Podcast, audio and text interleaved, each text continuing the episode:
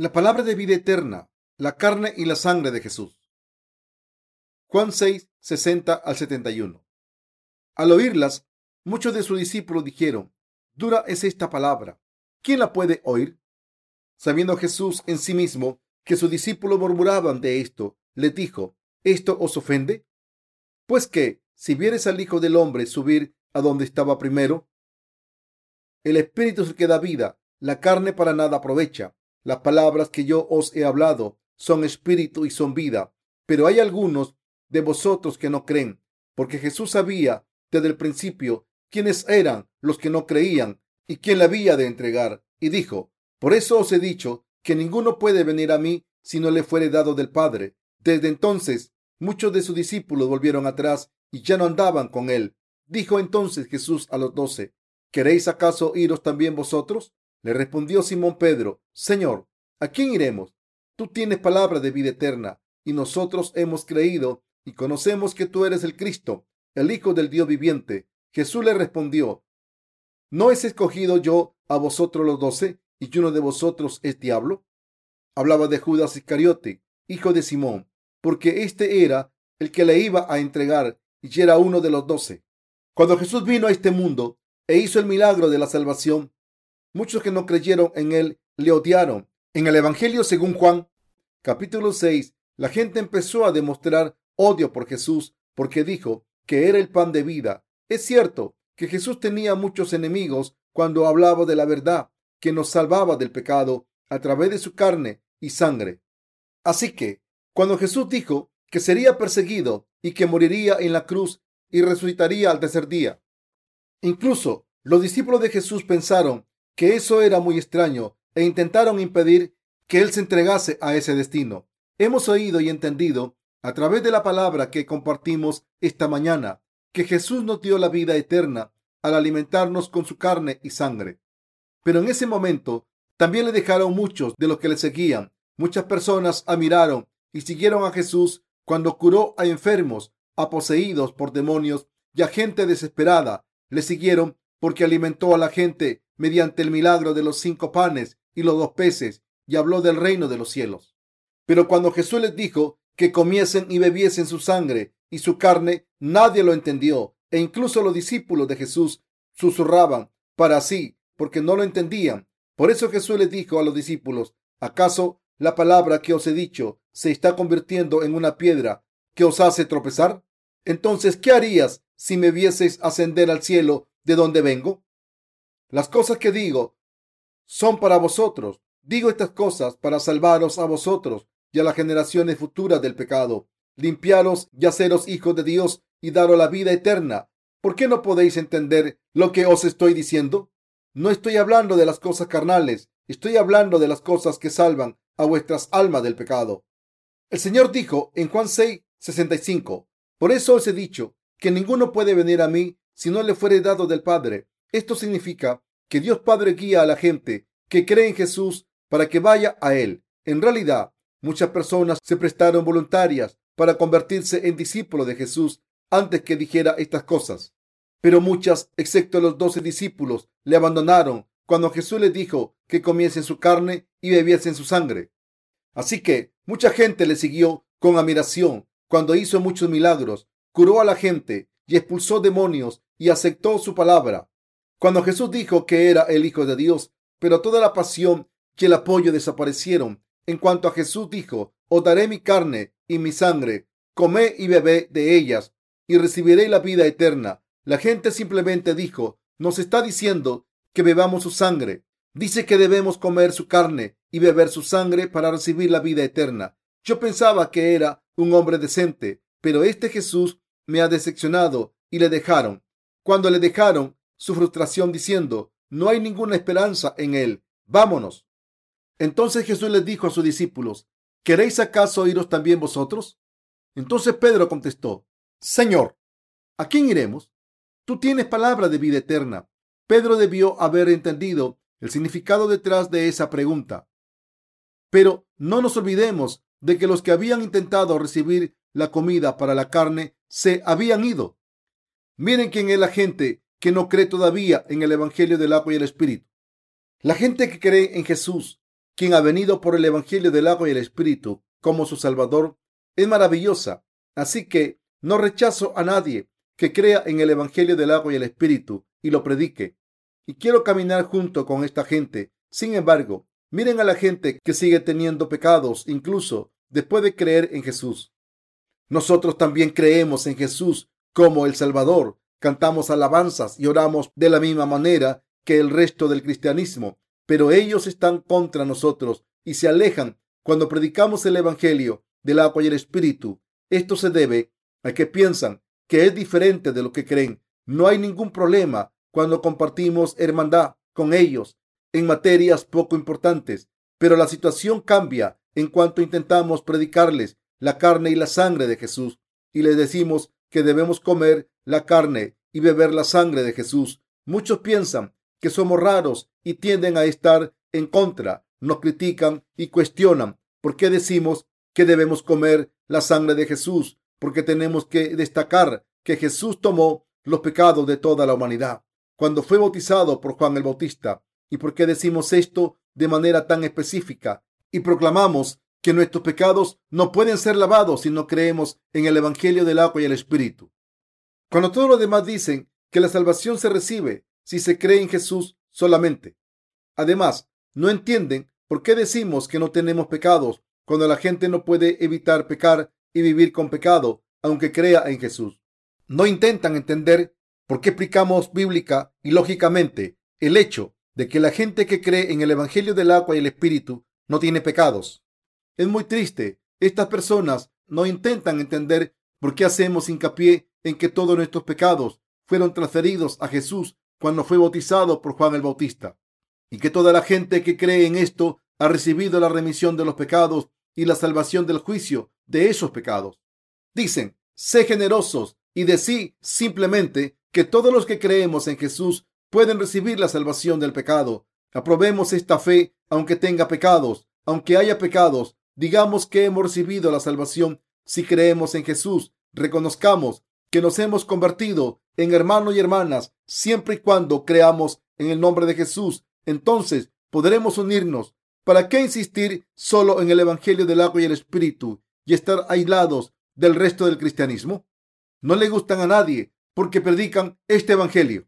Pero los que creemos en el Evangelio del agua y el Espíritu debemos aceptar este odio para predicar este Evangelio porque es lo que debemos hacer.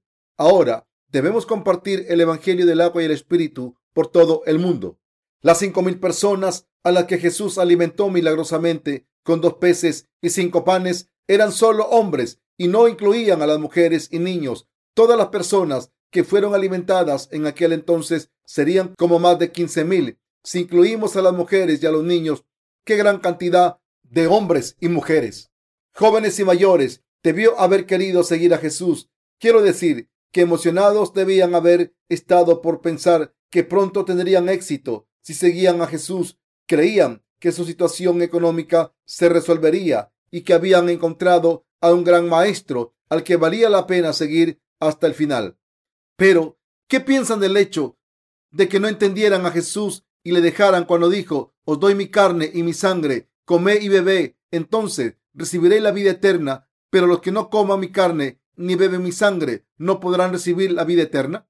Como ya saben, estamos llevando a cabo un ministerio literario por todo el mundo. Hay muchos líderes cristianos y laicos que reconocen nuestro ministerio porque el contenido de nuestros libros es completamente bíblico y habla de la verdad. Por todo el mundo, muchas empresas mediáticas cristianas, seminarios y algunas denominaciones importantes parecen estar preparados para reconocer el Evangelio que estamos predicando.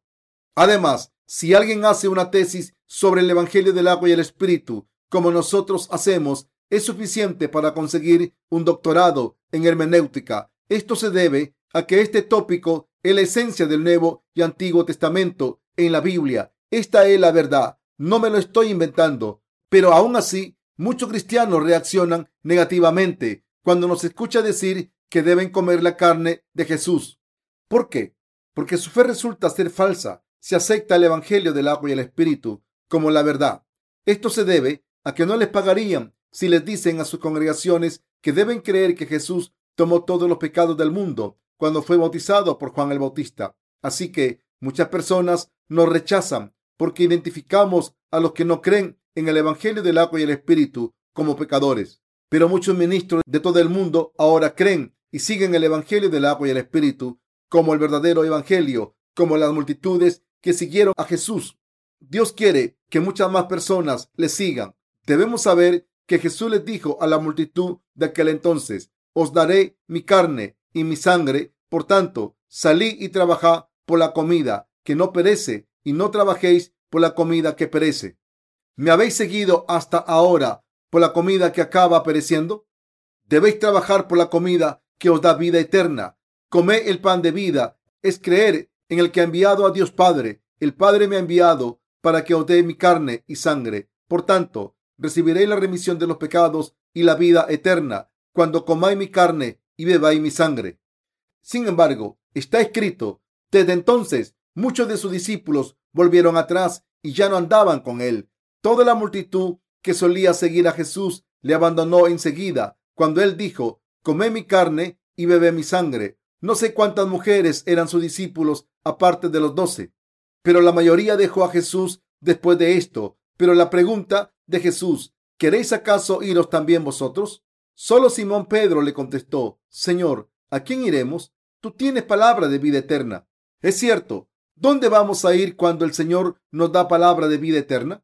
Todas las palabras de Jesús eran palabras de vida eterna. Son las palabras de la remisión de los pecados. Jesús nos dijo que comiésemos su carne y bebiésemos su sangre para recibir la remisión de los pecados. Creer en Jesucristo, quien vino por el agua y la sangre y el Espíritu, es comer su carne y beber su sangre. Podemos comer por fe la verdad de la salvación que ha borrado todos nuestros pecados. Jesucristo cargó con ellos a través del bautismo que recibió de Juan el Bautista y nos libró de todos nuestros pecados con su resurrección después de morir en la cruz. Esta es la fe que come la carne y bebe la sangre de Jesús. Es muy importante comer la carne y beber la sangre de Jesús por fe. Debemos creer definitivamente en la implicación de la carne y la sangre de Jesús. No existe la opción de creer o no creer, ya que estos hechos son indispensables para nuestra salvación. ¿Creen en esto? Yo creo en esto. Debo escribir una cantidad enorme de libros para poder criticar y refutar las cosas que los teólogos han dicho acerca de este tópico. Y también porque muchas personas tienen una confianza muy profunda en la salvación que se consigue solamente a través de la sangre de Jesús derramada en la cruz, sin contar con el bautismo de Jesús. Por tanto, tendría tanto que decir y refutar sin criticarles. Debería escribir el doctor fulanito ha escrito un libro sobre tal y cual tema bíblico y ha dicho esto y lo otro en cierta página, pero está malinterpretando el significado de la palabra de Dios de esta manera. Asimismo, la fe de los que siguen esta enseñanza incorrecta es inevitable incorrecta, pero no tengo tiempo para eso. No estoy intentando simplemente remarcar sus argumentos incorrectos, pero como persona que cree en la carne de Jesús y ha bebido de la sangre de Jesús, quiero predicar el Evangelio del agua y el Espíritu por todo el mundo y espero que muchas personas crean en esta verdad con nosotros. Pero incluso los cristianos no quieren escuchar el Evangelio del agua y el Espíritu hoy en día porque solo buscan la comida que perece. Aunque dicen que quieren seguir a Jesús, solo esperan hacerse ricos al creer en Jesús, tener comida, estar sanos, recibir bendiciones materiales, expulsar demonios, etc. Por eso están en contra de los que predicamos el Evangelio del agua y el Espíritu. Este es el mismo comportamiento que el de los que siguieron a Jesús cuando querían solamente comida que perece. Jesús les dijo que trabajasen por la comida que da la vida eterna en vez de la comida que perece. ¿Qué significa trabajar por la comida que da la vida eterna? ¿Cómo debemos hacer la obra de Dios? La Biblia dice que creer en el que Dios ha enviado es hacer la obra de Dios. Entonces, ¿a quién envió Dios? Dios envió a muchos siervos a este mundo, especialmente a Juan el Bautista y a Jesucristo, y resolvió el problema de los pecados de la humanidad. Jesús vino a este mundo y tomó los pecados de la humanidad al ser bautizado por Juan el Bautista, morir en la cruz, resucitar de entre los muertos. Ahora está sentado a la derecha del trono de Dios. Se convirtió en nuestro Salvador recibimos la vida eterna al creer en Jesucristo, es decir, al comer la carne y beber la sangre de Jesucristo. La palabra de vida eterna está en el Señor. Como ya saben, debemos estar agradecidos. Recibimos la salvación a través de la palabra de Dios, porque la palabra de vida eterna está en el Señor. Hay un programa cristiano llamado La Sagrada Biblia, que es emitido por un canal cristiano y narra la Biblia como si se tratara de un drama. Actualmente están emitiendo una película sobre Pablo y yo la he visto, pero mientras veía este programa pensé que no se puede revelar toda la palabra de Dios a través de una película porque solo muestra cosas visibles y no puede introducir el Evangelio del agua y el Espíritu. Podemos decir que la gente que ha visto este programa ha alcanzado cierto nivel de conocimiento de las escrituras, pero la palabra de la vida eterna solo se puede encontrar exclusivamente en la palabra de Dios. De todas formas, quiero que sepan que el Evangelio del agua y el Espíritu existe en el Señor y que podemos recibir la vida eterna si de verdad seguimos al Señor creyendo en su sangre y carne, tomándolas. Sabemos muy bien que el Señor es el Santo de Dios de la misma manera en que los discípulos creyeron en Jesús como Dios y no como un mero hombre. Los discípulos creyeron en Jesús de esa manera y por tanto recibieron la salvación.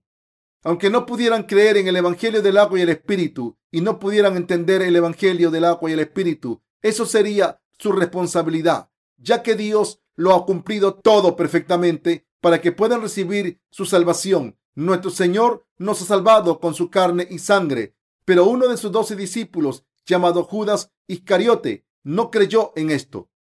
Vendió a Jesús y cayó en la destrucción al final. Recuerden, la palabra de Jesús dice, habría sido mucho mejor que esa persona no hubiese nacido. Debemos entrar en el reino de Dios y vivir eternamente al creer en el Evangelio del agua y el Espíritu. Quiero que sean este tipo de personas por fe. Debemos ser personas que comen la carne y beben la sangre de Jesús por fe, que recibe la remisión de los pecados y que no tienen pecados en sus corazones. Debemos ser hijos de Dios al recibir el Espíritu Santo como don de Dios y al final conseguir y disfrutar la vida eterna. Debemos entender correctamente que Dios nos ha dado la bendición de la salvación mediante la sangre y la carne de Jesús.